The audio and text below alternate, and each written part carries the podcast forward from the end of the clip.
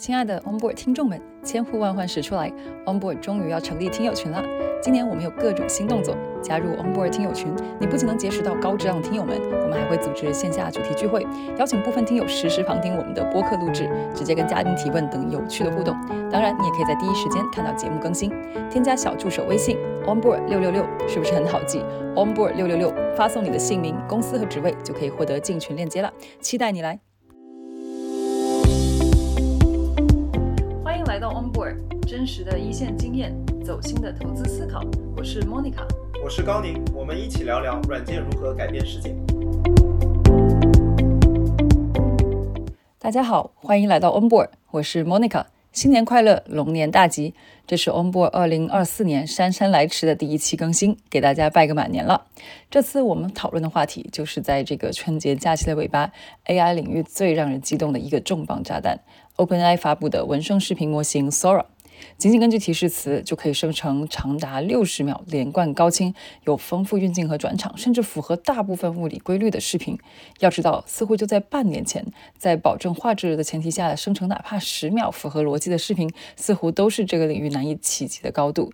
未来真的是比我们想象要更快到来。网上铺天盖地的猜测和解读，我们还是要跟真正训练过视频生成大模型的专家深度聊一聊。当然，也需要听听创业者和投资人的一线视角。于是，新年这一期我们分成两个部分，都是相当重磅的嘉宾。今天的第一部分重在技术解读，Monica 邀请来了于丽君。丽君是另一个革命性的视频生成大模型，也是 Google DeepMind 在2023年12月发布的 Video Poet 的第一作者。Video Poet 当时生成的效果也震惊了世界。丽君绝对是 Transformer 和 Diffusion 模型应用于视频生成领域最有发言权的研究员之一了。另一位嘉宾是爱丁堡大学的博士生付瑶，付瑶在大语言模型以及 Scaling Law 领域的深度研究，跟专注做视频生成的丽君的视角形成了非常有意思的补充和碰撞。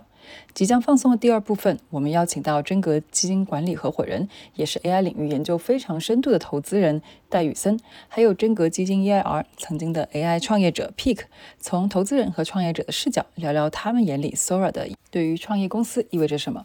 那接下来，Sora 到底是不是文生视频领域的？GPT 时刻，Sora 真正的创新是什么？Scaling Law 的暴力美学背后还有哪些容易被忽略的技术细节？满满的干货来袭，嘉宾们都是在美国工作生活，夹杂很多英文技术术语，大家可以在 Show Note 中找到注释。虽然烧脑，但是绝对值得，不接受抱怨了。别忘了添加小助手，加入我们的听众群哦。小助手的微信 ID 是 onboard 六六六，等你来哦。话不多说，大家 enjoy 接下来的干货吧。我觉得还是先请两位简单的这个介绍一下你们自己，还有聊一聊你们在这个 Sora 的 demo 里边，你们感觉印象最深刻的是哪一个 demo？为什么？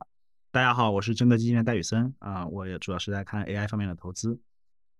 当时 Sora 刚出来的时候，我记得是在凌晨，然后本来要睡觉了，结果看朋友圈有人发了说出了 Sora 这个模型，然后结果。一点进去看特别震撼，然后就几乎就没有睡觉，看了一晚上。因为我之前投过视频生成的公司啊，然后也玩过市面上基本上所有的视频生成的这些应用，所以 Sora 带来的变化和震撼确实还是蛮大的啊。那么，比如说，首先它能够直接生成一个 1080P 的长达一分钟的视频啊，这样的长度以及质量，首先就是。之前我根本就无法想到和做到的，对吧？然后之前如果大家用过各种 video gen app 的话呢，会发现它要不然动不起来，要不然乱动，啊，要不然就是出现各种匪夷所思的镜头。基本上你试十次吧，可能会有一个勉强能用的。所以大家往往看到他们就是用来剪一些宣传片，因为它每个就几秒钟，所以你就得切得非常碎。然后每一个镜头你仔细看，可能都只是一个感觉，就没有真正的一个。呃，逻辑啊，或者说是因果关系在里边，但是在 Sora 里面呢，我们可以很明显的看到之前困扰这些视频生成呃 App 的很多问题，比如说物体的延续性，对吧？啊，我们看到一个物体是可以在镜头的转换中持续存在的啊，那么我们也可以看到，比如说一个物体被遮住之后是会重新出现的，这其实就是巨大的进步。在之前的基于纯 Diffusion 去做的视频里面，往往一个东西被遮住之后就消失了啊，再也不会出来了。啊，那么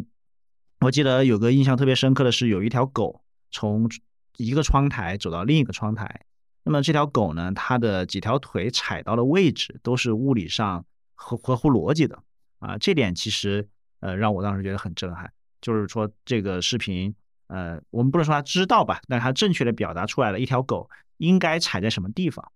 啊，这个其实是一个就是说 OpenAI 所描述的对于真实世界有一定的 simulation 的体现啊，然后当然还有。大家都说了很多的关于东京街头漫步的那位少女，不仅她自己的这个形象是非常的呃可信，并且非常的持续，同时她背景有很多的人物啊，基本上他们的行动轨迹、他们的持续性也都是很符合逻辑的啊，甚至比如说有一个人走着走着就拐到了一条岔路里面去，就确实他拐进了一个可以走进去的路口，他不是拐进到一堵墙里面了。所以我觉得这些其实整体体现出来的都是在之前的 Video Gen。模型里面我们都没有看到的地方啊，所以当时也非常的激动啊。呃，我印象特别，我印象特别深。我其实，在在春节春节前的时候，我还跟一个就是在就是跟海星，就是视频创作领域非常对对非常非常非常棒的一位 AI 视频创作者。然后当时他给我看了一下他做的这种广告片，我当时觉得非常的就觉得非常的惊艳。我们讨论了半天，他怎么把这几个镜头拼接起来的，需要什么样的工具。然后 Sora 出来以后，我真的觉得这一下子就把这个对很多原来我们讨论那些产品的需求，就在降维打击了。你发现根本就不需要那么多拼接，不需要那么多的这个后期的处理。这个其实是我们在 AI 这时浪潮里面经常发现的一个现象，就是之前因为模型能力不够，所以要做了大量的工程上的这些诀窍，对吧？这些产品上的这种 hack。啊，以及这种尝试五六遍、十遍挑一个的所谓 cherry picking，但这个在模型能力提升之后，可能就自然而然就出来了。在 ChatGPT 出来之后，大家发现啊，原来多轮对话你就跟他讲就行了。在端到端的特斯拉 FSD V 十二出来之后，大家发现啊，原来搞了很多的 rule based，我直接端到端就把视频丢进去啊，当然没那么说的那么简单，但是端到端就可以解决大部分的问题。说让我们又一次看到了模型够好，那么很多原来解决不了的问题。啊，其实都迎刃而解。嗯，我印象特别深，去年上半年的时候，大家都说啊，我们 AI 应用不知道投什么，但是投铲子这总没错。结果结果后来发现，你最终一直需要的铲子只有英伟达，其他工具类的产品到后来都被证明是一种过渡性的产物。我觉得这个进度还是挺明显的。哎，那 Pick 可以来介绍一下。好，大家好，我叫季超，朋友叫我 Pick。然后之前做了十年的 LP 创业，主要就是信息抽取、知识图谱跟搜索方面的工作。然后后来被 GPT 降维打击之后呢，也就继续在做这个大语言模型方向，尤其是检索增强的大语言模型。然后同时现在也是真格基金的 EIR。关于 Sora 的话，其实所有的 demo 里头，让我印象最深的是 Minecraft 的那一个。我觉得是有两方面原因。首先，它作为一个游戏的画面的生成，它已经达到了一个极其高的一个精度。那么完全可以想象一种未来，就是可能我们靠一个生成式的模型取代传统的这种渲染的管线。能带来很多新的可能性，这是一方面。另外一方面还有一个细节是让我觉得非常惊讶的，就是玩过 Minecraft 的朋友可能会知道一个细节哈，如果是在电脑上的话，你屏幕中间会有一个十字形的一个光标，就类似于你这个人物视角的光标指示器。它其实有一点就是，它如果你背景是白色的话，它的光标颜色会比较深；如果你背景是深色，它光标颜色会比较浅。而这一个东西，我发现 Sora 居然完全理解并学会了。你会发现，它那个 demo 中有一下，我们的人物看向了一只比较颜色比较浅的猪。然后那光标一下就从白变黑了，这个让我觉得非常的惊讶，因为一方面是对于这种 diffusion 模型来说，这是一个很细节的一个点，它其实在保证了一个幺零八零 P 画面的。精美的同时，最细小这步它仍然保留了，这给我的冲击就有点好像 Stable Diffusion 画出了完美的手一样，让人觉得非常的爽。然后另外一点就是，你也可以想象这件事儿就是 Minecraft 这个虚拟世界里头的一个，你可以说它是物理法则，或者说一个世界的一个法则。而我们知道，就是虽然 Sora 可能用了很多很多的训练样本，但我觉得只要 OpenAI 脑子正常的，肯定呃 Minecraft 只是占极小量比重的一部分训练样本，但它就只基于已有的 Minecraft 的这一些素材，它已经掌握了 Minecraft 这个虚拟世界中的一些的呃世界的原理或者一些底层的这个逻辑，所以这个。是让我觉得非常非常震撼的。嗯，对对，我觉得这个也是，呃，最近大家讨论的非常多的一点，就是它到底是否理解了这个物理世界。这个是以前我们在 L M 里面看不到，的语言的模型它的生成里面看不到的。等一下我们也可以讨论一下这个背后意味什么。那我觉得就是再跳回来，因为两位都是一直在关注这个领域，而且我知道你们在看到这个 Sora 之后，你们第一时间肯定是看了他的很多资料，然后也去聊了很多这个领域里边的牛人。我好奇你们想要了解的关于 Sora 的这几个核心的问题是什么？我觉得第一个肯定是知道多少钱，对吧？那就是他用了多少的算力。推理需要多少钱，生成一个这样一分钟的视频需要多少钱，多少时间，对吧？就是这肯定是一个，既然它是一个继续 scaling 落的体现嘛，那到底是 scale up 的多大？当然，这个我们现在确实也没有拿到太多真实可靠的数据吧，有各种揣测和传言，比如说。可能像赛琳说，可能是一个三 B 的模型啊，也有人说可能是一个八 B 到十 B 的模型。关于多少卡训的，也有一些估计，可能是在千卡的呃 H 一百的级别去训练的啊。反正有各种各样的消息，但确实因为时间还比较短，我们可能还很难去验证到底这个比较靠谱的数据量是多少。但这肯定是一个从投资人的角度非常关注的话题。第二个就是说，在算力之外，那就是数据。体验它体验的效果这么好，清晰度这么高，并且像刚才这个 Pick 说的，像 Minecraft 这里边，它把这个游戏的画面以及一些细节都渲染这么好，它是不是用了很多他自己专门采的专有的数据，还是说基于一些公用的这个数据集啊，或者说 YouTube，还是说他自己专门做了很多收集？包括像我们的朋友金凡啊，他也说，哎，是不是用了很多 UE5？这种游戏引擎生成的数据，因为在这里面有的这个画面，比如说大家说那个有个吉普车在山路上开的画面，看上去就很像是一个类似于神秘海域啊，或者是什么 GTA 里边的那种风格，那种越肩视角，对吧？所以这边数据上有没有一些独特的东西？这个也是一个关系到大家怎么去学习、怎么去模仿，甚至超越的这个过程。第三个，也就是这是最大的这个亮点，就是它作为一个叫做 World Simulator 世界模拟器，因为这是它的 Tech Report 也相对比较简单。那么，对于这个世界模拟器，它哪些场景能够模拟的比较好，哪些模拟的不好？比如说，当时我记得涌现那篇 paper，Jason，他其实是给了很多个例子，可能上百个关于涌现的例子，对吧？那这次对于物理上 simulation 的涌现，我觉得我们看到的是很不过瘾，对吧？有没有更多的例子，更多的呃优势劣势的分析啊？其实这里面我是非常好奇的。啊，当然，因为现在也没法去用 Sora，所以现在这两天都只有看 Tim 啊、Bill 啊他们的在 Twitter 上，他们偶尔有回应用户发的 prompt 生成的视频，就看那个解渴。如果能够上手玩到的话，那可能会有这个很多新的问题能够冒出来。嗯，对，那 Pick 来聊聊，你觉得你最关心几个问题？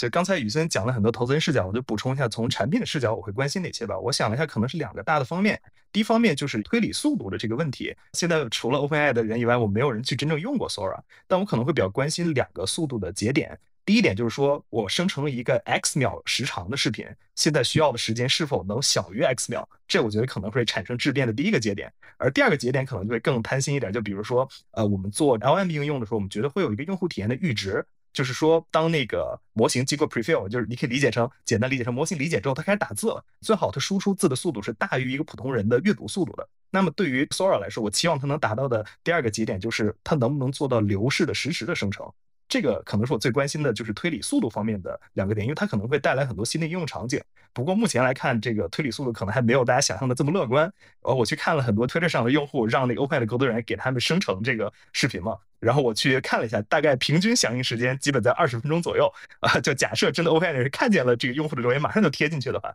那速度大概是这样的。所以这块是我关心的第一个点。第二点的话，我比较关心的一个，呃，可以笼统一点说，使用界面和使用方法的一个问题，就是我们现在已经看到 Sora 展现出了非常多就很好的性质，无论是你说世界模拟，还是就单纯的视频生成的质量。但是如果我们想象一下，就是 Sora 拿给所有人用，无论是用户还是开发者，如果使用界面还是像我们就见惯这种文生图那样，我输入一段文本，然后你给我生成一个视频，或者去单纯的把视频去延长的话，那其实很多事情对我们来说不是特别的方便。比如说，如果我真的想去利用它的世界模拟或者物理模拟的能力，我该怎么办呢？我是去拼一个新的视频让它去补完呢，还是用文本再去再去调用？所以这个其实是我更关心点，就是我如何能去 invoke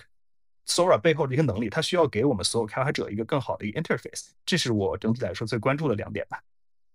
哎，我好奇为什么你会觉得速度这个事情那么重要呢？比如说，呃，好莱坞去 render 这些 3D。其实他们可能要等的就不是几分钟，他们可能要等几天才能 render 出来。但是因为那个事情对他们来说很重要，所以三 D 也就是你要 render 几天你也得等。而且不管它是五分钟还是十分钟，还二十分钟，那其实都比现在一个人去生成的时间其实要高的。而且呃，另一个角度来讲，算力优化的这个角度来来说的话，我们看到其实只要它证明这个事情可以做出来，那其实从 inference 和工程层面的这个优化的话，应该是应该是一个更可期或者说确定性相对来说更高的。所以我好奇，在这个阶段，为什么速度是你最关注的？嗯，我理解你的观点，就是确实我也同意，就是说一旦这个东西做出来的话，性能的优化我们永远可以期待它的。但是一般来说，这个事情的起点其实也决定这个未来优化的一个难度。首先拿 ChatGPT 跟现在 Sora 比，有一点大家要注意，因为 Sora 现在没有真正开放给所有的用户使用，那么可能真的现在有 Sora 使用权的人，可能也就 OpenAI，比如说我们称。出现大概一个几十人或者是就十几个人的一个规模，在如此的并发压力下，如果仍然是要二十多分钟才生成一个的话，那未来大面积的铺开给无论是 C 端的用户还是给更多的 To B 来说，那这个成本其实是非常高的。因为别忘了并发会带来你需要更多的 replica 部署更多的资源，而 Chat GPT 其实上来就是咱们普通人在接触到的时候，它已经很火了。我们看到它已经在一个较高的并发的压力下，仍然能达到一个让人满意的一个速度，这是呃。第一点，然后第二点就是你刚才讲到像好莱坞的离线渲染这个概念嘛，这个确实是这样。但是因为好莱坞的离线渲染现在只服务于最顶级的这一些好莱坞的影视的这个制作的这些这些人，而未来我们还是希望 Sora 能去服务更多人嘛，所以就回到了刚才提的第一点，就是说我们对于它的速度期望一定是要基于一个能大面积铺开之后的响应速度。然后第三点就是我刚才讲到的一个质变的一点，我相信就是简单输出就是实时吧。因为我觉得，如果我们把这个 Minecraft 这个 demo 变成一个可控的一个东西，那它某种意义上来说，就从生成视频变成了生成游戏，而游戏就是 real time rendering 最重要的一个领域嘛。那么我们一定要达到不是现在几分钟一个视频，而是一秒多少帧的这样的一个级别。嗯嗯，理解理解。哎，那我相信你们这这几天可能大家也看了很多各路大神的这个猜测，你觉得有哪些让你们觉得对你们？帮助比较大的一些信息，或者跟你的这个理解相比，你觉得有哪一些可能被大家低估或者或者高估的一些一些事情呢？我跟很多在 AI 里面比较领先的学者和创业者聊下来呢，我觉得普遍大家还是觉得这个时间上大大变快了。嗯，因为就是大家都预期到，就是下一代的这个视频生成模型可能都会有很大的进步啊，但是没想到这么快就看到了啊，这个我觉得是普遍得到一个很大的反馈。然后第二个呢，就是说，大家普遍也反映，在基础的模型架构啊这些方面，并不是有特别大的 surprise，就并不是说大家说哇，他怎么做到的啊？大家发现哦，DIT 加上这个 transformer 作为这样一个基础的呃架构，嗯，所以这个倒是没有超出大家太多的想象啊。但是呢，就是基于这样一个已知的大框架进行 scale up 带来的效果却这么好，让大家不由得又去感叹说，scaling law 还是被低估了。就是并不是说要有一个模型的翻天覆地的变化，而是说基于一个已经不错的路径，把它继续 scale up 啊。但是这个继续 scale up 可能也并不是说只是靠花钱就行的啊。因为第一，从目前得到一些信息来看，首先并不是说他花了说极其多的钱啊，说几十亿美金去做，相反很有可能其实并没有那么多钱。那关键是说这个怎么样知道正确的去解决这里面的很多工程上的 know how。啊，这个训练上具体怎么做的细节，可能才是最关键的。而这个 know how 呢，可能现在就掌握在很少数的人的脑子里边啊。包括说你有没有一个能够支持你进行很多不同训练尝试的 infrastructure，对吧？帮助你去尝试，因为可能是试错试出来的嘛。啊，所以这个过程中的话，实际上也是对于 OpenAI 现在作为这个方面的领头羊有更深的这个敬畏啊。因为呃，如果这只是靠钱就能解决的，反而还好了。你就发现说，好像不只是要钱，还需要很强的人、很强的 know how、很强的资源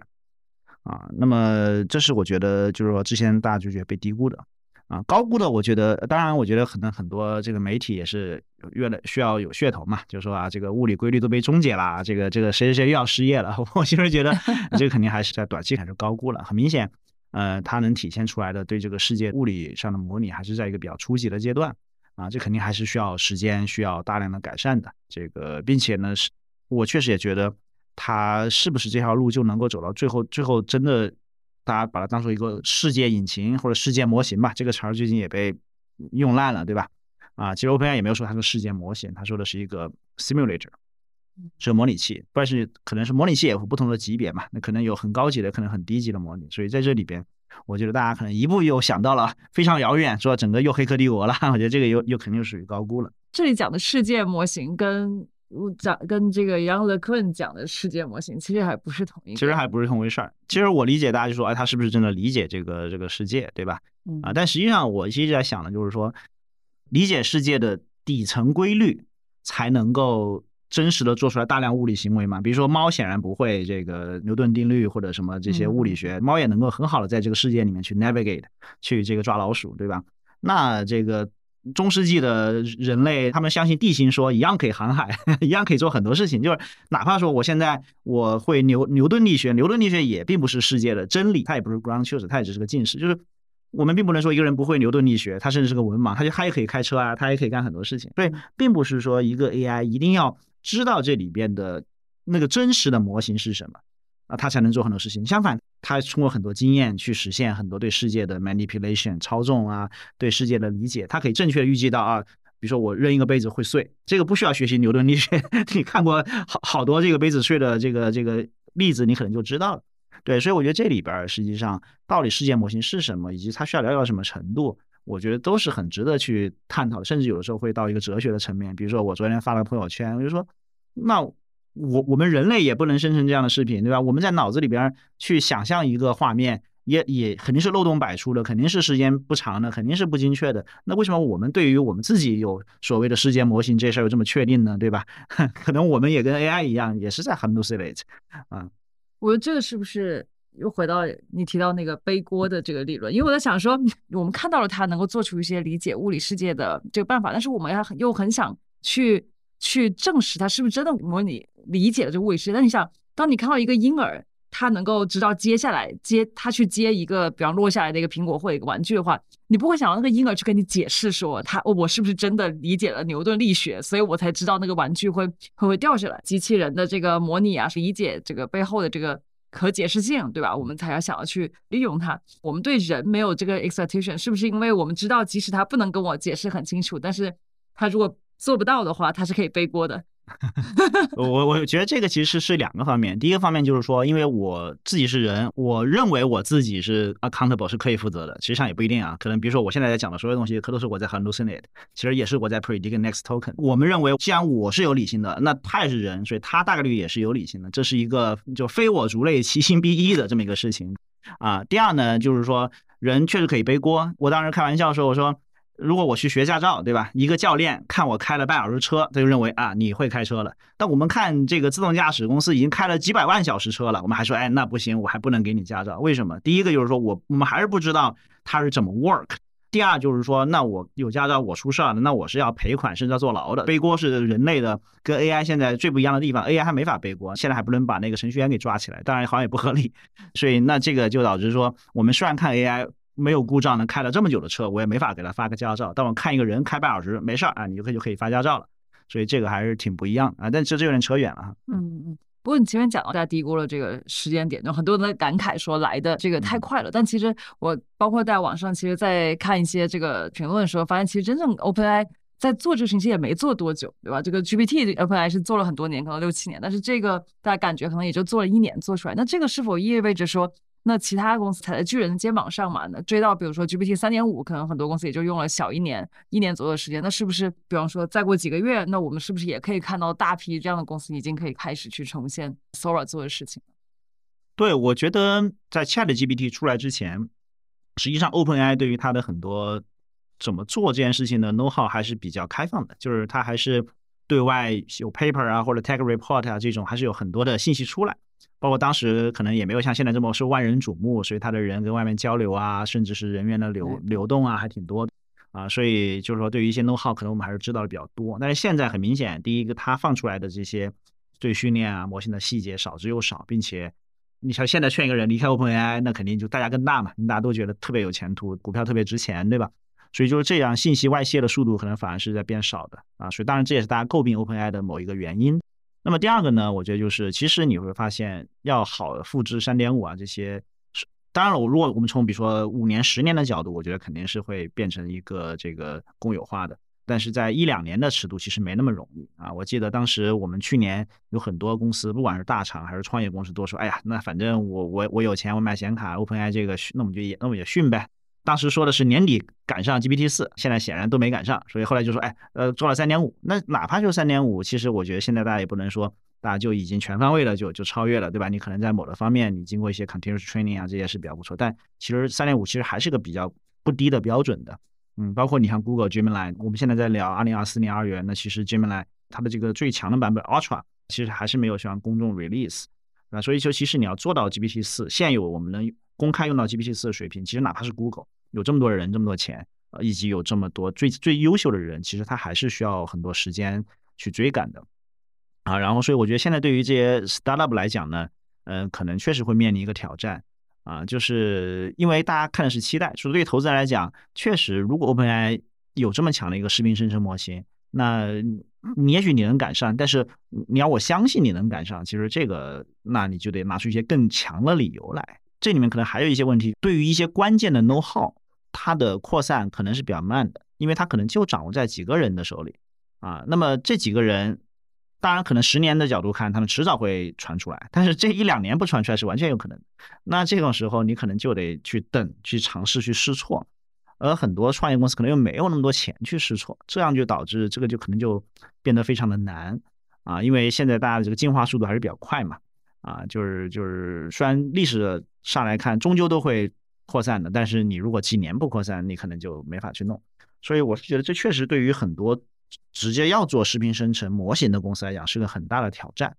啊，但是我一直就觉得 AI 这个领域呢，包括任何创业领域，你不能够直接跟巨头去硬碰硬。我一直打比方，巨头是一个火车，啊，你你如果在火车轨道上跟它比谁跑得快，你是肯定比不过的，而且它的这个动能巨大，它会把你撞死。但是你在火车外边，它很难去脱离它的轨道去跟你竞争，对吧？所以。现在发现，OpenAI 确实也在视频生成这个轨道上开着火车呢。那，那你跟他直接比赛跑，其实真的挺难。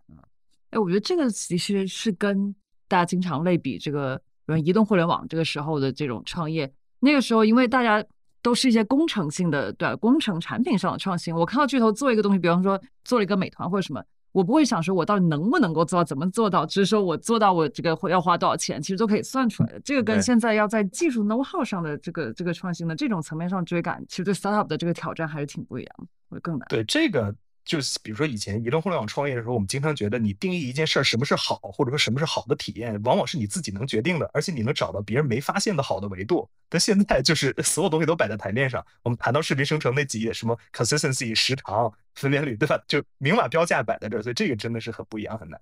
我觉得现在确实很多问题还是说一和零的区别，就是你做出来就有，做不出来就没有。所以在这种时候，其实你要在上面做很多取巧的事情是比较难的。啊，其实到移动互联网，我们比较熟知的这种互联网、移动互联网创业的年代，实际上一和零的问题已经被解决的差不多了。比如说，大家都能写一个网站，大家都能够这个做一个 app，那这个时候说怎么做的巧才变得越来越重要。其实我当时创业的时候，因为我们我当时呃和陈欧一起创办聚美，我们当时零九年创业，实际上那个时候都还有一些，就是说如果你能够搭建一个一天发几万个 order 的这样一个仓库管理系统，这也是个一和零，因为。别人他一天几万单，他发不出去，我能发出去。那再往前，比如说可能在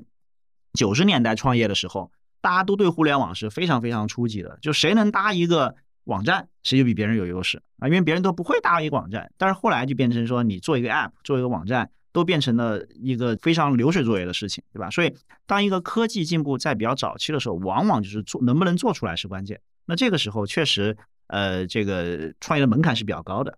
啊。那么在别人把这些基础设施建设好之后，那其实创业门槛就会越来越低啊。那么我们再打个比方，就是比如说移动互联网创业的时候，你要做个 iPhone，那肯定这个门槛是非常高的，这也不是谁都能做的。但是这些最牛的创业者和公司把 iPhone 做出来之后，你在这个上面再去做应用，那难度就要低了很多。那比如说你在微信里面做个小程序，那又继续简单的很多，它其实越来越简单。现在就还属于说，都不要说 iPhone 了，那个 iPhone 的处理器都还没做出来，做处理器全世界也只有几家公司能做，那没有所有人都去做处理器，所以。我觉得这个是我们在一个大周期的比较早的时候，就大家还在做 infra 做处理器的阶段。其实历史上我们看到，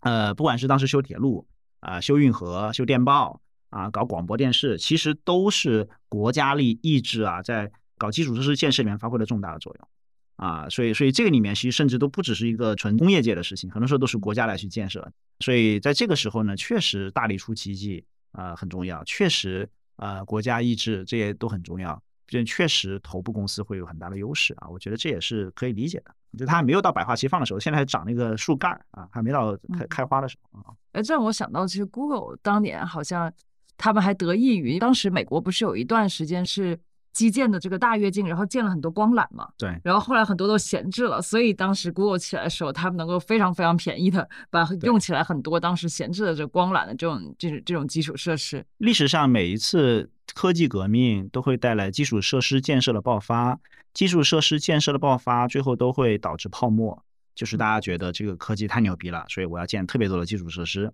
然后这些基础设施总有建完的一天。然后建完那一天呢，那个基础设施的公司可能就会泡沫破裂，就会让大家亏好多钱。但是没有这个泡沫，就不会留下这么多的基础设施，从而让后面在上面做应用的人得到好处。就比如说当时英国铁路啊，其实是一个非常大的泡沫，他们破产了。但是铁路最后还在，所以你就上面可以建这些运输。然后美国高速公路也是，互联网泡沫也是，互联网泡沫其实很多公司最后都 bust。但是这个光缆埋下去了，对吧？因为大家说要泡沫啦，我所以我要搞很多的光缆，这就光缆建立了这个基础啊。所以这泡沫它本身也是一种这个环境中经常出现的这个情况，就好像比如说现在肯定有大量的这个算力也会是泡沫，但是你这么多算力来了之后，你可能就会从中诞生出一些你没有这么多算力做不了的所谓涌现的事情。嗯，所以英伟达这个这个芯片还没有 还没有足够泡沫是吧？这还没有过剩。对我一直认为就是这个。这 AI，但但这个话题有点远了，这属于二级市场的话题了。但我是坚定的相信 AI 会导致巨大的泡沫，巨大泡沫会有巨大的机会，但是同时也会有很多钱是肯定会被浪费的。但是从风险投资的角度，从这个科技创新的角度，因为你不知道哪些钱不会浪费，对吧？就好像投广告的人说，我知道有钱会被浪费，但我不知道谁会浪费，但我知道我不花钱就肯定什么都没有。所以我们没办法去精确的知道哪些不会被浪费，我们只能说，我们希望没浪费的钱变成一个大东西啊，只能从这个角度去思考。我们希望能够投到在这一波这个泡沫破裂中能够存活下来公司，然后在下一波起来的时候再抓到下一波的下一波的公司。对，关键就是说你泡沫下面要有啤酒，你不能全是泡沫，那那那就不行。刚刚我们绕了一圈啊，Pick 也也从你的角度来聊一聊，你觉得从大家讨论中，你觉得有哪些是被低估和高估的？对于创业公司来说嘛，就是低估的话就几点吧。就第一点，延续创业公司这一这一件事儿来说，我们很多人现在在说啊，那个 Bill 加入 OpenAI，其实到现在也就一年。但是我觉得我们不能拿 OpenAI 的一年直接换算成我们人间的一年，因为呃可能会有一点点 technical 哈，就是包括他 tech report 里也讲到了，比如说他用到了基于达里三项目期间做的那些 recaptioning 的东西，也许他的文本理解部分可能他的模型权重直接就是拿 GPT 去初始化的。还有就是他们对于数据啊，包括它这个基础设施，其实这些都是有很多很多的积累的。所以 OpenAI 它本身的速度可能比我们普通创业公司就要快很多。所以一年的话，这个追赶时间我觉得还是比较有挑战性的。对，这是第一点低估的，就是我们不要拿 OpenAI 做了多久来换算。然后第二点低估也是让我很受启发的一点，就是我们做 language 的人都会觉得哇，做多模态、做视频，你好像有很多很多的数据。但其实仔细一想，问题还是一样的。真正优质的数据才能带来优质的内容，而实际上如何从海量的优质的视频数据中挑选出好的，这是非常非常难的一件事情。就是包括你如果要自动化的去做它，那我如何去训练一个好数据筛选的模型？如果要找人做的话，那其实这又是非常耗时耗力的。所以数据这个东西，可能对于这个视频生成或者说广义的多模态来说，仍然是非常非常难的一件事情。我们不能单独的因为视频的存量更大，就低估了数据的挑战性。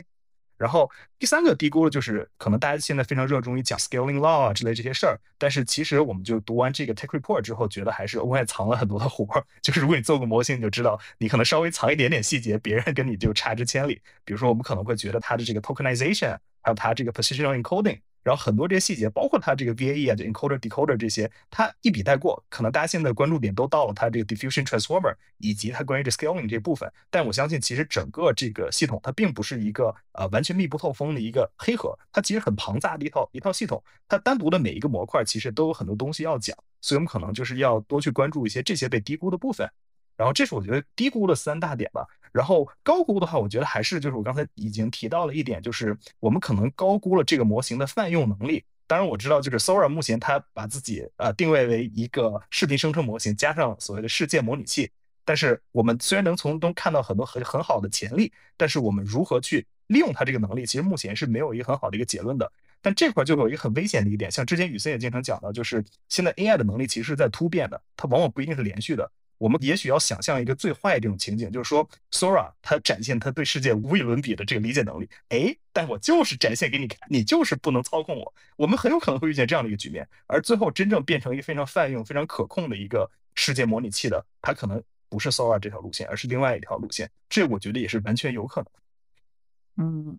我讲到这个这个路线，我知道，因为为什么当时找到这个丽君来聊一聊这两个路线之间的呃这个差异？但是呃后来跟 Pig 在聊，我觉得 Pig 似乎更看好这个 Video Pro，可以给大家简单讲讲你是怎么理解的？为什么你眼中的这两个模型的核心的差异，以及它可能对未来潜力的一个影响？嗯，对，首先我确实是比较看好以 Video Pro 为代表的 Ultra Aggressive 路线。呃，一方面呢是，当然我比较看好丽君这个人，开玩笑。主要原因就是我们把 Sora 跟 Video Poet 这两个，我可以笼统的定位为 Sora 是一个 Diffusion 的延续，而 Video Poet 是一个自回归模型的一个延续。这里头的话，就回到我一开始讲到了一个对于产品的视角，我们需要一个很好的 API 来让这个模型有更多的泛用的一个能力。就比如说 Sora 现在它展现了很好的视频生成的能力，但我看见这么好的一个视频生成模型，或者说它产出了世界模拟器，我一定会想着我能拿它做些什么应用呢？对吧？现在来看，可能 Sora 最后还是一个视频生成应用。但是我们看一看 GPT 为什么非常的伟大？它虽然一开始只是能去预测下一个单词，后来能够跟你去聊天，但我们发现其实基于 Agent 啊，我们可能有些属于 Fill Shot 这个能能力，还有我们可以做 RAG，然后诞生了无数的不同的下游的一个应用。那么如果是现在我们看 Sora 跟 Video Point 这两条路，对于 Diffusion 这条路的话，我觉得比较难的让这个模型拥有更强的。Instruction following 或者说 few shot 能力，而对于 Ultra Aggressive 模型的话，我可以举一个例子，大家可以想象一下哈，就是现在虽然我们有一个视频生成模型，它做的事情就是不断预测下面的一帧或者预测下面一段的画面，但是我现在有另外一项任务，大家知道，比如说呃，你有大疆的无人机，大疆无人机它其实有一个功能，就是你把这个无人机放起来之后，你可以在画面中点一下，比如说让它追踪你的这辆车，就是呃画面上是一个无人机的摄像头的画面，然后你发现你的车就被框在了一个绿色的框里，它能一直去追踪你。这其实就是一个很典型的一个计算机视觉领域的一个任务。那么，如果说 GPT 统一了所有的 NLP 范式的话，那如果 Ultra Reser 这条路，比如说未来的 Video Poet，它非常强，有很强的 Future 能力的话，我甚至可以这样，就是我给它一段普通的无人机的视频，然后呢，我下面几帧是我提前拿手框好的车的画面，然后我这样反复给它几个例子之后，我再给它一段全新的，就当下的，比如说现在无人机实时拍到的画面，那我应该期望它预测出来的画面接下来是带有标注框的。这样大家就会发现，它已经不仅仅是一个视频生成模型了，而它是一个计算机视觉领域的通用模型。这就是我认为 GPT 把我们之前所有做 NLP 小模型人打死的关键，就是它用一套很好的 interface 去自回归这套范式，去统一了不同的任务，且都达到了一个极高的一个水平。我觉得这个价值是无穷的。而从技术角度来说，我仍然相信，就是 Ultra Aggressive 这条路会更更容易，或者说更现实，能达到这样的一个目标。而就以 Sora 为代表的 Diffusion 路线可能还存在一些困难，当然也不是不可能了。就期待就是聪明的学者们能解决这件事儿吧。就是你会觉得说，其实像 Diffusion，它的确更重在这个生成本身。所以丽君也说，他觉得他自己最最惊讶的是他最后生成的质量啊、consistency 这些东西。但是其实，在真的这个底层来看的话，它是否其实对于这个呃模型、对于这个语义、对于这些一些规律这个理解能力，其实还是 Transformer 这个。的潜力未来会会更大一些，对，可以这么说，就是在灵活性上还有泛用性上来说，Video Point 为代表的 Ultra Aggressive 路线会更好。就是当然，就是如果你真的对 Sora 期望只是一个视频生成模型，那是真的非常棒。但别忘了，OpenAI 已经说了，World Simulator，Simulator 是要能交互的，对吧？所以就是我基于这样的一个理念，所以可能对它有更高的一个期望，就希望它是一个能更泛用的一个东西，这样它才能带来一个更广阔的一个生态吧。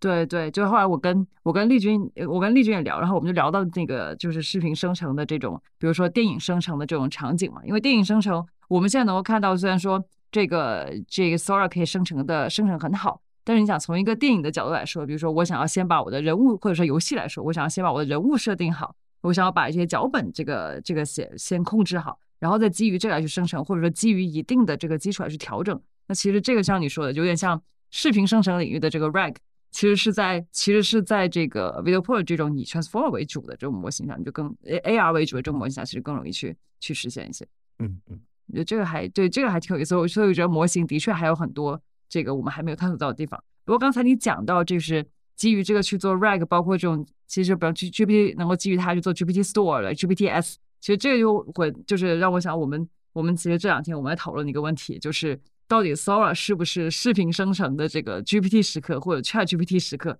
我和这两位对对这个是是怎么看的？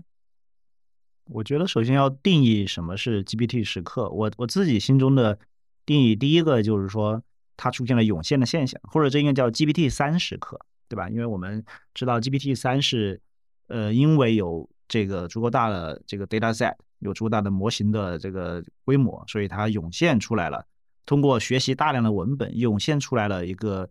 看上去是比较像 reasoning 的能力啊。然后大家基于这个去发现，这是一个通向这个更有能力的模型的路径，对吧？那我觉得 Sora 从这个意义上来讲，其实还是蛮像的，就是它像是一个嗯，通过对大量的视频的数据的训练，然后涌现出来了对于真实世界的一些理解能力。啊，其实我们觉得从一个类比的角度，这和人学习这个世界是很像的。因为我现在正好在，就是刚刚孩子出生几个月，就可以看到，当他你看到的世界越来越多的时候，其实你对于这世界会发生什么，会有更加合理的预期啊。比如说他现在就开始学会了啊，一个东西，比如说被挡住了之后，它不是消失了，这个挡住它的东西离开了，它会重新出来。这跟现在这个 video generation 是很像的。原来 video generation 说啊，这东西挡住挡住没了，消失了。现在发现哦，原来它不会消失，原来它会在那儿。啊，这个其实就是一个所谓的这个心智模型啊，那那就是我是觉得从这个角度来讲，它的结构是很像的。通过这个 scale up 你的这个模型训练数据规模和模型的规模，从而实现了能力的某种涌现。这让我想起啊，当时 GPT 四出来的时候，有一篇 paper 很有名，叫 Sparks of AGI，就是 AGI 的火星儿。就是现在肯定还不是烈火，看到一些希望啊。那我们现在其实也是看到了一些叫做说世界 physical simulation 物理模拟的一些。火星一些希望啊，就有很多地方都做的不好，但有的地方哎，居然它能做好了，这个就非常非常惊讶啊。然后第二个呢，我觉得呃，但我认为它不叫 Chat GPT 时刻，因为 Chat GPT 是一个产品啊，GPT 三是一个模型，GPT 三从一个模型到 Chat GPT 呢，它是经历了很多进化的啊。首先它出来了一个 Instruct GPT，对吧？它让它能够 follow instruction，然后它把它对齐成一个 Chat GPT，把它对成一个 Chat 的形式，因为 GPT 三是个 Auto Completion 的一个模型，是个呃。自动完成的模型，它要实际用起来其实不那么好用，呃，用 chat 的形式让我们能够跟它交互，所以普通人才能用上，对吧？所以其实我觉得，比如 Sora，它现在是个生成模型，但是像刚刚 Pig 所说的，就是我们怎么能够更好跟它交互？也许不不是这种文本 prompt 的形式，而是通过一种更加具有交互性的、更加自然的方式去交互，这比我每次要去生成一个视频要好，啊。当然，现在我觉得大家预期打得很打得很远啊！现在都不是叫 ChatGPT 时刻，现在打的抖音时刻了。现在大家觉得直接就生成个视频就当当抖音看了，我觉得那那个还是挺远的啊。但我觉得从模型的角度，这是是一个很大的一个飞跃啊。那 Pick 呢？Pick 觉得 Sora 肯定不是个 GPT 时刻，你是怎么怎么看的？对我的观点，其实是觉得呃。就除了刚才雨欣讲到的，就是 GPT 三时刻，还有 ChatGPT 时刻，我中间可能再插一个，就是 GPT 三 API 的那个时刻吧。嗯，就是刚才我讲了很多 API 相关这件事儿，这个可能也无需再多去赘述。首先，我们可以确定，就是现在这个 Sora 它远远还没有达到一个能给大家开发者去用的这样一个程度。然后另外一点就是，我为什么觉得它不是一个 ChatGPT 时刻？就是 ChatGPT 这个东西，其实出来之前，OpenAI 本身虽然对它预期不高，但其实已经做了很多的工作。无论是咱们说安全性，还有就是这一个服务，虽然它第一天就挂了，但它已经做了很多的这个工程方面的一个优化。就是其实我认为 Sora 目前的这一个，无论是从推理速度还是本身安全性来说，可能还没有达到一个真正可以推给所有人用的这样一个程度。这也就否定了它是 ChatGPT 时刻。那么就剩下一点，就是如果既不是 ChatGPT 三 API，也不是 ChatGPT，那它是不是 GPT 模型本身这时刻呢？其实现在我倾向于认为，呃，可以这么算。但是呃，如雨森刚才所说，就是它现在还欠缺一个广义的 alignment，就是能让它变得更加的泛用和可用。然后谈生态什么，我觉得还都是太早。现在应该就是处于一个呃，在我心中就是有点像 GPT 三 paper 的那个时刻。然后接下来可能会迎来 GPT 三时刻，再接下来不知道是 ChatGPT 时刻还是这个呃 这个 GPT 三 API 时刻，对，大概是这样吧。就是我觉得这除了 G P ChatGPT 出来的那一刻，其实后来我们真的会觉得这个东西的颠覆远不只是一个 Trouble，其实是看到了像后来没有成功的 Plugin，但是后来比方说 Auto GPT 把它作为 Agent，然后像这个 GPTs GPT Store，让让让很多让那么多人可以基于这个 API 去做这么多个场景不同的这个这个事情。我们才觉得这个 Chatbot 远远不只是一个回答的生成器，对吧？而且咱们看见这一切的前提，其实都是 OpenAI 已经做了很多的前期工作，让它基础的安全性以及成本和速度都达到了一个堪用的一个程度，才会有后面这些故事。而 Sora 现在我觉得还是处于一个就是 research 阶段吧。对啊，所以我就在想说，如果说要能够实现像像如果它要能够承载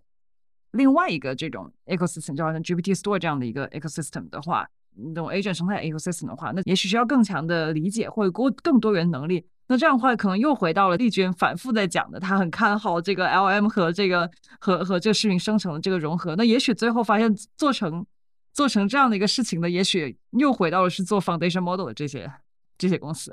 可能又反而可能这个最后可能 Sora 它还是一个就是专门用于做视频生成而已的这么一个一个 model。如果要进行生态，可能也还是在视频生成这个这个领域去去做。嗯，那如果那既然我们讲到这个产品的话，刚才其实其实讲到对于创业公司的这个这个影响，我觉得这个也是大家很关注的一个一个话题嘛。那你觉得对于就是对于这些在做视频生成的这些创业公司，除了大家的这个第一个反应想说，OK，我也要做一个跟 Sora 一样一样强的模型，这个效果也要跟它一样好。但是我们也说了，这个 Sora 它并不是一个一个产品。那大家觉得说，那 Sora 出来了以后，对于我们去思考。到底视频生成需要一个怎么样的这个产品？这里边又带来了哪些新的挑战和哪些新的这个机会呢？对，其实就我刚才说的，不要跟巨头去在同轨道上赛跑嘛。就比如说现在你看到了一个英伟达，对吧？你第一反应应该不是说我也来做个英伟达，而是说英伟达已经普及了，我怎么上面做一个好玩的游戏，或者做个 UE Five 啊？所以我觉得确实像 Simon 他们他之前在一次 YC 的闭门会议中说的，就是如果你现在创业，如果做应用的话，应该假设有一个很强的模型。他当然用的词是 godlike，那我觉得有点夸张哈。就他假假设有一个非常强的模型已经在那跑着了，那你这个应用应该怎么做啊？所以我觉得还是可以基于它上面去做很多具体的应用，对吧？呃，而不是说我要来来个 Sora 啊，因为大概率这事儿第一很难成，第二我觉得也很难得到足够的资源去做。对于创业公司来讲，嗯，那之前的那些就是在 Sora 出来之前。这些做视频生成的创业公司，我可以理解，那个时候大家还在怼模型，所以说都还没有到拼产品的这个阶段，是吧？我觉得是的，就是其实因为我们也投了做视频生成公司嘛，其实我的看法就是说，这种当然会对他们产生负面的影响，但是这个时候一个创业者怎么去思考这个问题，怎么去应对这种挑战，就是一个很体现水平和这个思考的时候，对吧？因为这种事情总是会发生的啊。尤其是这事儿，如果大家都觉得重要，那一定会有很厉害的人砸很多钱去做。如果你不是那个恰好最厉害的那个团队，那你要做什么啊？我觉得那有那有的时候就是及时转型，其实很重要。嗯，那有很多这个创业者，我觉得大家都要想要做应用，但是很多就是刚才雨森这个观点，我想有一些创业者也许会说，我基于这个 GPT 的这个 API 去做，那很多人都会说我是个套壳公司。如果说我是基于别人的的一个视频生活模型做，我会不会也变成一个套壳公司？那怎么看这个套壳？这个事情，我觉得套壳是一个让人逃避思考的词，就是因为你只要不是自己训 foundation model，你都可以说它是套壳。但是当你说一个公司是套壳的时候，其实隐含的是你放弃了对这样更细节的一个判断啊，它是个套壳，所以它不好。那其实不是这样的，对吧？因为从某种意义上讲，每个 app 都是一系列，比如说这个 iPhone 上 API 的套壳，对吧？你抖抖音也是一系列这个 API 的套壳嘛，抖音并没有生产 iPhone 给你用，对不对？所以，所以那其实我觉得套壳这个词儿，首先是让人减少思考的啊。第二个呢，我觉得就是呃，在这个时候，如果你做的事情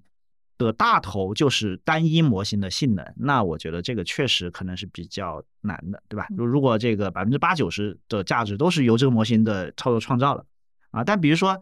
随便举个例子，假设比如说你的应用是几个不同公司模型的结合，那可能这就是单一模型公司它很难做的，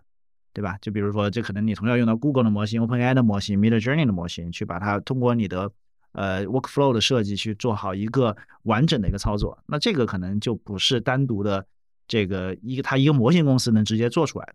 啊，所以这样你可能虽然说某种意义上它也是套了很多壳，对吧？那它同时这个时候如果它你还有一些自己的专有模型去帮助你更好完成这个任务，那这个事情可能就不是模型公司能做的。再举个再举个不恰当的比方，就是说，如果你做的事情就是一个生鱼片，那只要有鱼就行，那这个就 那可能那我是卖鱼的，我就很容易做，对吧？但如果我要做的其实是一个是一个是一个很复杂的，是一个水煮鱼，对吧？那我还得有很多的佐料和厨艺啊，所以就是你不能只做生鱼片型的创业公司，就我就只要有鱼就可以了啊。对的，我觉得这个，我觉得做生鱼片这个例子非常的非非常的好，对不对。那的确，我们现在在视频。哎，视频生成其实之前大家基于视频生成好像都是在做一些工具，就做视频而已的这个工具。而其实从另一个角度来说，大家都看到以前这移动互联网其实最后这个呃价值最高的一些公司肯定都不是工具公司嘛，大家都在想说是不是能够有下一个抖音，对吧？下一个什么这个这种千亿美金的公司呃出来？那你觉得说真的要靠那些公司出来，我我你觉得我们现在还还缺什么呢？这个是只是一个技术问题吗？就是。我觉得首先这是一个中国特色的现象，因为显然在美国市值最高的公司微软是一家做工具的公司，然后 然后有 Adobe 对吧？然后有啊，就 Adobe 是千亿美金级的公司，然后有 Canva 这些百亿美金级的公司，然后有一堆十亿美金级的工具公司，就在美国从万亿到千亿到十百亿、十亿全有这样工具公司啊。我觉得我们说的其实反倒是说在中国，因为各种原因嘛，就是做工具做 SaaS 很难收到钱啊啊，当然。这个这个，所以我觉得，首先，如果从全世界角度来看，做工具其实并不是不赚钱，并不是做不了大公司啊。那第二呢，就是当然也有人说，那 Adobe 现在是不是要被挑战了？你看 Sora 出来当天，就是第二天，Adobe 大跌七个点。他说你，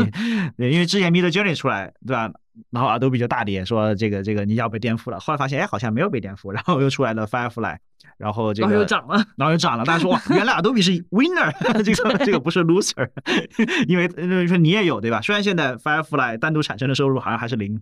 但是大家说哎没事儿你又没事儿了。现在说你原来又有事儿了，因为 Sora 要要要要要把你颠覆了。其实我觉得现在这个在 AI 这个时代，我觉得我们首先还是看增量，就是它增加了什么东西，对吧？而不是说要颠覆，因为它都很早，并且你说一个东西要被颠覆，你是需要很多假设的，对吧？你其实。过去几十年要颠覆 Office 了那么多，Office 是个特别老的软件，但你看现在其实没有谁真正颠覆 Office，对吧？企业服务软件其实还是一个蛮稳固的商业模式，所以它也享受很高的这个这个估值嘛，啊，所以我觉得首先第一就是说我们去看增量，第二个呢，我其实觉得反而来说，比如说原来能生成视频的人是很少的一群人，对吧？那你你你得要么你 3D 建模用 Blender 这些去做，要不然你要去拍摄一个视频门槛都很高，现在可能 all of a sudden 突然所有人都能生成一个好的视频了。但是呢，你生成这个视频，你大概率还是得 AI，就是 AI 生成之后，你还是得处理吧，你还是得剪辑，你还是得去弄。那反而可能用 Adobe 人反而会变多的。从原来要单反拍照片，后来发现用手机拍照片，结果发现要处理照片的反而变多了，对吧？所以，呃，当然我不是说这一定会发生，但是你如果从讨论的角度来讲，完全有可能说产生那一块，Adobe 本来也不赚产生的钱，对吧？因为原来产生视频是，比如这个摄像机啊、Cinema 4D 啊、Blender 这些赚的钱。好，你现在这个，但是你编辑的钱可能还是得 Adobe 做，对吧？因为你生成和编辑其实是两个事情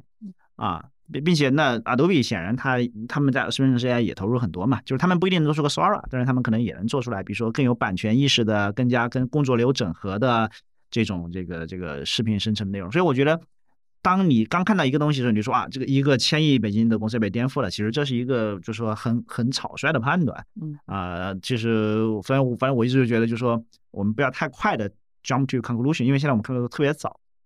啊。当然，就这事儿肯定很重要。啊，但其实我一直觉得，就证明带来的增量市场，其实是我觉得最有意思的。因为不是说啊原来 Adobe 赚的这个钱被别人拿走，而是说，哎，他大家都可以赚这个钱，Adobe 可能也不会少赚钱，只是说它多出来一大块生成的钱，那个部分其实是我觉得最有意思。对啊，手机以后有了美图，对，这个这个新的这种机会出来，那我还觉得挺意外。你看，像这个图片生成，我们觉得现在都已经卷的差不多，但是你像 Mid Mid Journey，迟迟好像都没有做出这个就是生成之后的工具，生成和编辑的这个工具，也做了一些。其实编辑这个事情反而是它是一个很受工作流影响的，就是最专业用户使用的工作流来讲，其实改起来其实没那么容易，对吧？其实编辑和生成很多时候是有矛盾的，因为现在生成是 creative，是各种天马行空，而编辑其实是要，比如说我在这里要切割，就要在这里切割，你你不能说我可能在这里切了那里切，对我就是要精确的像素的或者矢量的去编辑它，我要的反而是确定性，生成是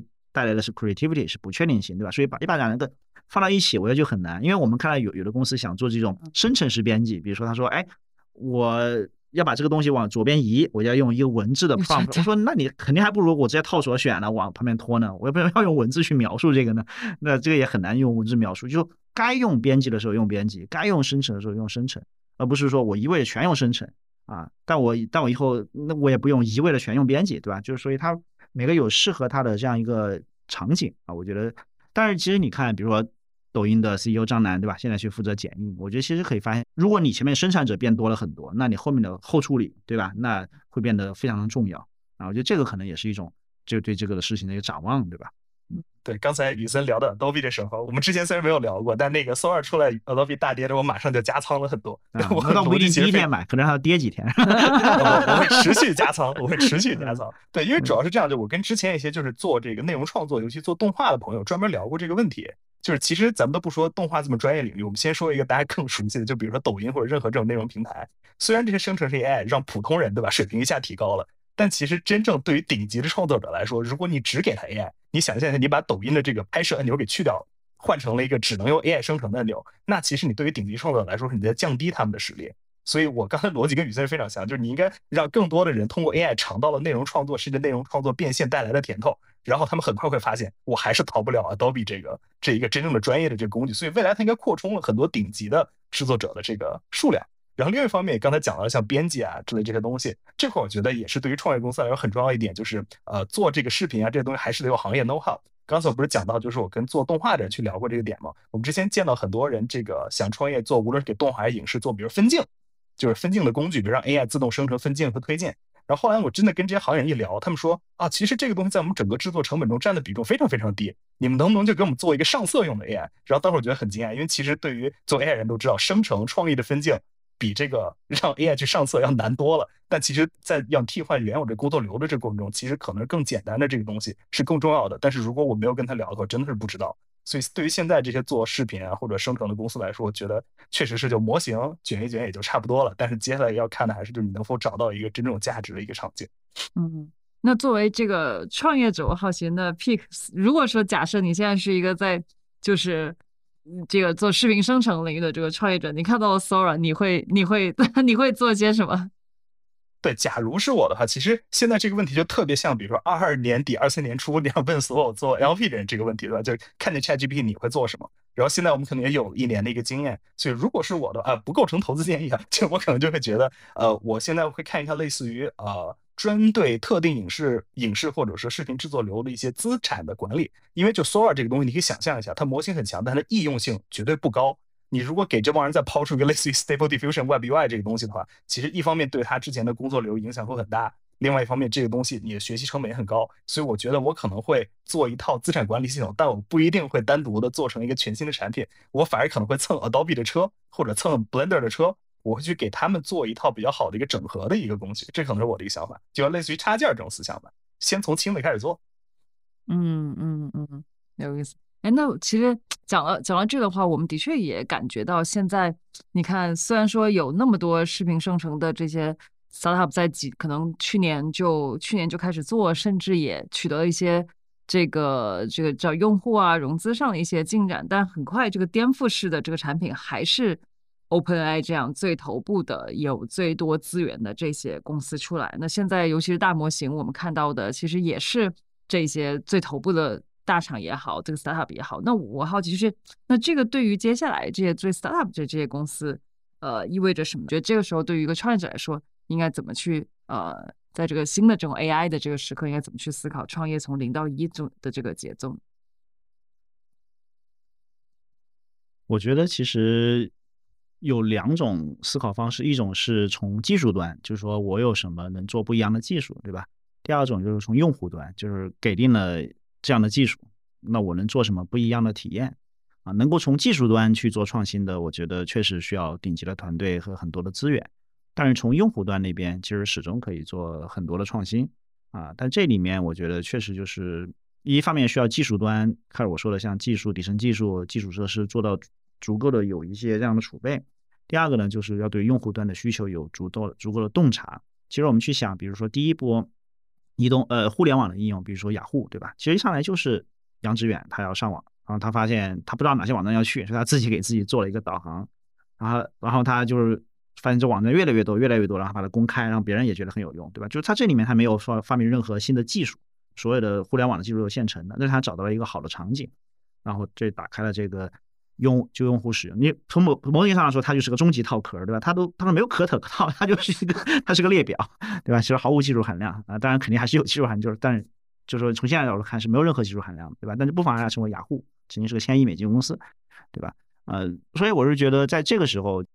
如果是一个应用创业者，其实还是要在到底 AI 能解决用户的什么问题上去下功夫。也许你就是拿你的，就拿一个已有的模型，真的解决了用户的一个关键的痛点，然后通过比如说品牌效应、数据飞轮、用户的社交关系这些去形成一个护城河，对吧？啊，我觉得其实就包括 Adobe，Adobe 其实你说它最开始的时候，它就针对我要编辑图片的人做了一个工具，对吧？就是它也没有什么任何那时候的什么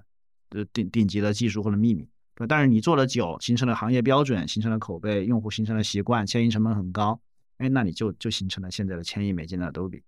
对吧？当然讲的比较简单，实际上肯定还有更难的地方了。但就是说，它并不是说它要做什么底层的突破，它还是找到了用户的场景需求。我觉得这一点是始终是做应用没变的啊。所以，但我觉得之前有很多人他没有去在这个用户的需求端去下功夫啊，同时他又做不出来顶级的模型，在中间你就很尴尬。打了另外一比方就是。你要做一个好吃的菜，对不对？你第一个就是你有顶级的食材，对吧？我就是日本 A 五和牛啊，那那怎么做都好吃，稍微煎炸一下。就是现在可能就像 Sora，对吧？我有个顶级的模型，我就 随便做个界面 啊。第二种就是说，比如像张小龙这样的顶级产品经理，对吧？反正大家都是那个这个这个普通的蛋炒饭，他的蛋炒饭就是 做的最好吃啊。那么就是这就靠厨艺，对吧？就是同样的原材料啊，但我的厨艺特别好。我能把它做得特别好，所以你要不然原食材也不好，你的厨艺也不好，那那可能就很平庸。所以我觉得这里面 有没有这个这个这个厨艺啊，变得就是其实有没有对用户的需求的洞察、产品的这个打造、工程的这个能力啊，就会可能变得很重要。当然现在可能还是要说谁有食材谁就比较厉害的 阶段啊，那那那可能就厨艺还不能发挥出来，这也有可能。哎，但我也观察到一个一个有意思，就是大家经常会就是最近的一些讨论，我觉得比方说我们会觉得在 AI 的创业，我们会看到很多生意。就好像很多这些看上去很简单的，你说 talk 可能真的就是一个 talk 的这种产品，好像上来它也能有一些用户，然后能些能够挣一些这个快钱。比如说可能像我觉得去年像 lan sa 对吧，像 lan sa 这样的给你做一个这个，我不知道妙压算不算是这样，但是我就比如 Lensa 这种很典型的一个这个波形出来，然后就走了很多这种生意。但是大家好像觉得，哎，这个生意到哪一个能够真正变成一个大的这个公司，感觉这个是大家在纠结一个点。然后另外一个我觉得很，我觉得可能跟之前很不一样的一点，说这现在好像大家特别讲究。能不能收费？就以前我们比如说在移动互联网时候，我做一个什么天气 app，对吧？做一个什么，没有人会问你啊，用户会不会愿意为你这个这个付费？但好像现在我们好像特别，不论创业者还是投资人，似乎都很都特别看重这个。我好奇，这个是一个在比如说在模型推理还没有足够优化，是一个一个短期的一个现象，还是我我们怎么去理解现在的这个现象？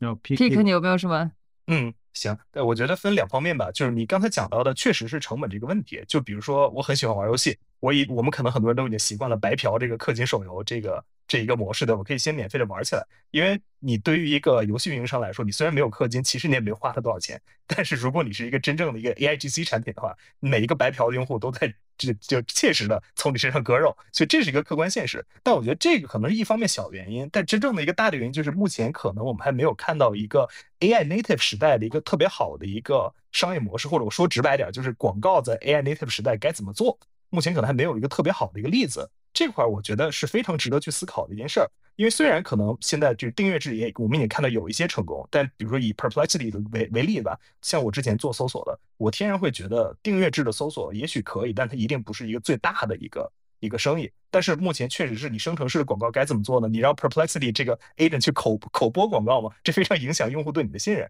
对吧？但是如果你像传统那样旁边就列出了一个，就是像类似于 Google 那种那种就是旁边的边栏的广告的话，那你的转化率有多少呢？因为你已经被 AI 给给回答了。但是我觉得之前有一个朋友跟我说了一个观点很有意思，就是说，呃，当时移动互联网，比如说咱们从桌面端切到手机的时候，很多人也在抱怨同样的问题，就是说广告该怎么做呀？我们没有那么大的空间，屏幕很小，我们该如何给用户展示广告？但后来发现，也就是很简单的一件事儿，我你要么是信息流，要么是原生广告，也就解决了。所以可能广告这件事儿，它一直是在改变一个形式，但是可能从这个整体 GDP 来看。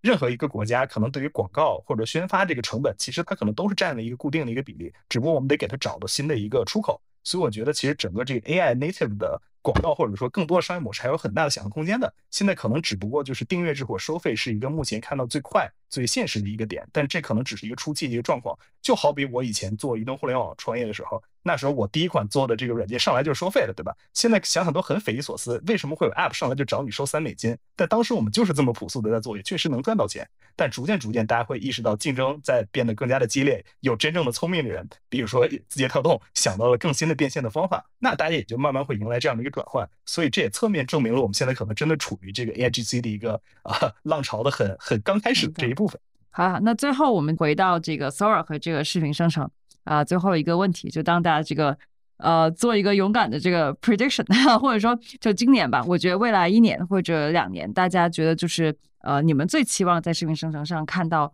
呃看到哪一些这个这个变化？而这里边就是你觉得还有哪一些这个你呃，因为我们刚刚其实讲了很多对创业公司的挑战啊什么的，你觉得还有什么就是新的机会你是比较会期待的？接下来一段时间对视频生成或者世界模拟器最大的期望，就是今天说了很多遍了。我希望它的推理速度能逐渐接近于实时，我觉得这个能带来非常多的应用的场景。比如说我自己很爱玩游戏，现在三 A 游戏的制作成本也越来越高，它的制作周期也越来越长。我觉得这可能是从供给侧就能带来一个颠覆的一个点。另外一方面的话，我们也有很多，就是如果你推理成本降下来的话，很多非视频生成领域的人也会更愿意去测试。比如说世界模拟器的“模拟”两个字就能用于很多不同的这个场景，比如说你要做刑侦去破案。对吧？其实很多东西都有一种预测未来会发生什么的这个能力。如果您把这项能力以较为低的一个成本，以尽量快的一个速度交付给各行各业的话，我觉得很多很多就是 to B 的机会去值得做一做。对，我觉得视频生成，我觉得可以从两个方向去想，一个是叫做更加天马行空，就是因为我们真实世界是这样的，但是我们可以生成大量想象中的这个视频，以假乱真的视频。啊，这样打开想象空间是一个非常广度发散的一个过程。其实这样的话，有大量的创作可以做，大量的呃这个内容可以被创造出来。另外一种就是在深度上，就是说怎样更加真实的去模仿也好，或者虚拟现实世界啊，这个我觉得是第二条路线，那就是所谓的世界模拟器，怎么样更加真实？但更加真实的视视频模拟呢，我觉得会带来大量的这个呃伦理问题和这个这个。比如说虚假新闻啊，比如说这个各种问题，那这个我觉得对会对于我们这个相信眼见为实的世界产生非常大的影响。因为原来 Deep Fake，比如换个头或者原来的视频生成，还是一眼假。那现在逐渐到了一个除了文本大量 AI 写的，图片也有大量以假乱真的静态图片。现在视频逐渐的，其实我看很多 Sora 的例子，你如果不刻意去仔细去看。啊，其实不一定能够区分得出来。那这样的时候，什么是 real，什么是这个现实？其实我觉得会给我们带来非常大的困扰。那这个方面，呃，从安全的角度，从这个 AI 责任呢 responsibility 的角度，会有什么样的挑战？我觉得这个其实是非常可期待的。然后开始 Pick 说到就是这个 Sora 生成的 Minecraft 的视频，对吧？其实我就在观察，比如说它的游戏在进行中的时候，它下面的 UI 里面的这些元素有没有对应的变化？目前来看，其实还是没有的。就是它这个视频的内容和它的 UI 其实没有因果关系，它都还是生成出来的啊。那么，如果当你的因果关系，当你对世界，不管是游戏世界还是真实世界的理解进步变强的话，应该会进一步的这个符合它的因果逻辑。那如果我们能对这种因果逻辑进行越来越多的这个描述，啊，那么我们可能就会对于这个世界有更更好的认知啊。比如说，我之前在想，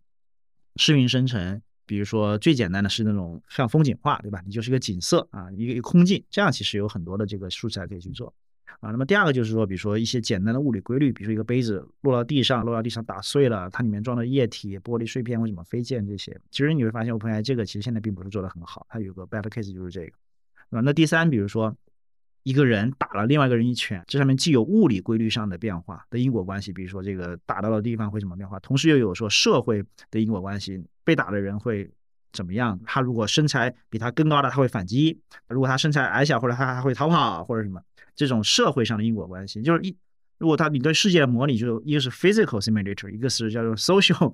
这个这个 simulator 吧，就这所有的这些东西，其实都是说你是不是能够构建一个可信的真实的世界的反应。就是我们人无时无刻在做这样的预测。假设我们看一个人跟另一个人打架，我们会说，哎，他大大概会怎么样？这其实就是一个这个我们对于世界有这样一个模型的这样认知。所以我非常期待，呃，接下来我们在这种因果关系上能看到更多的突破。